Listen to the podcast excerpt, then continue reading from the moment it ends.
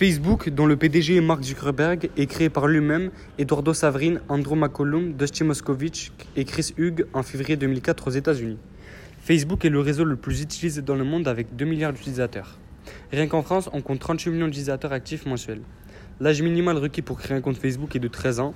Les moins de 18 ans utilisent de moins en moins Facebook, tandis que les plus âgés sont plus nombreux à s'y inscrire. Les femmes sont aussi plus présentes que les hommes sur le réseau, à 51 contre 49%. Comment fonctionne l'algorithme de Facebook? Le passage en 2020 a marqué le début d'une nouvelle décennie, mais aussi le lancement d'une nouvelle mise à jour de l'algorithme Facebook.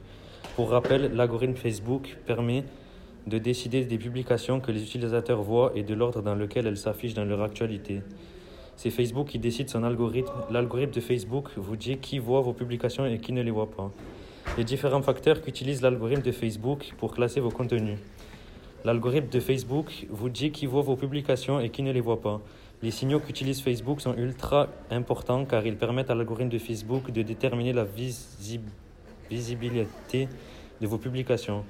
Comme je le disais au début, la formule secrète de l'algorithme pour classer vos publications est secrète et de, basée sur plus de 10 000 paramètres. Pour autant, on peut tout de même décrypter les informations les plus importantes. Puis, pour en finir, les pages que vous choisissez d'aimer et les personnes avec qui vous choisissez d'être amis sont extrêmement importantes. Ces informations permettent à l'algorithme d'avoir une idée de base sur le contenu qui pourrait vous intéresser. Nos données personnelles sont directement recueillies dès l'inscription. Dès l'installation, l'application demande l'autorisation d'accéder à nos fichiers, photos, audio enregistrés, etc.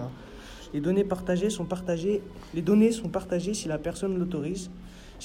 Si, on le veut, les données personnelles sont protégées et gardées en sûreté, mais ils peuvent, eux, les revendre.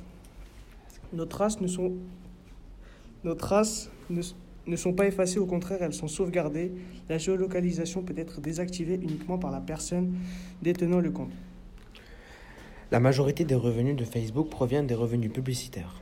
Les spécialistes du marketing dépensent des milliards de dollars chaque année pour cibler les clients en fonction du profit des utilisateurs.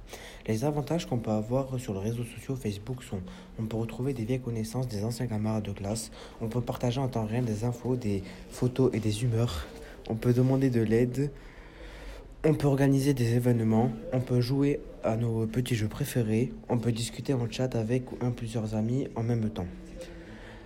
Mais on euh, ne peut pas être parfait, donc le réseau a aussi ses inconvénients. Même après avoir supprimé votre profil Facebook, celui existe toujours. On passe énormément de temps dessus. On prend beaucoup moins le téléphone pour prendre des nouvelles de nos amis. Vice versa.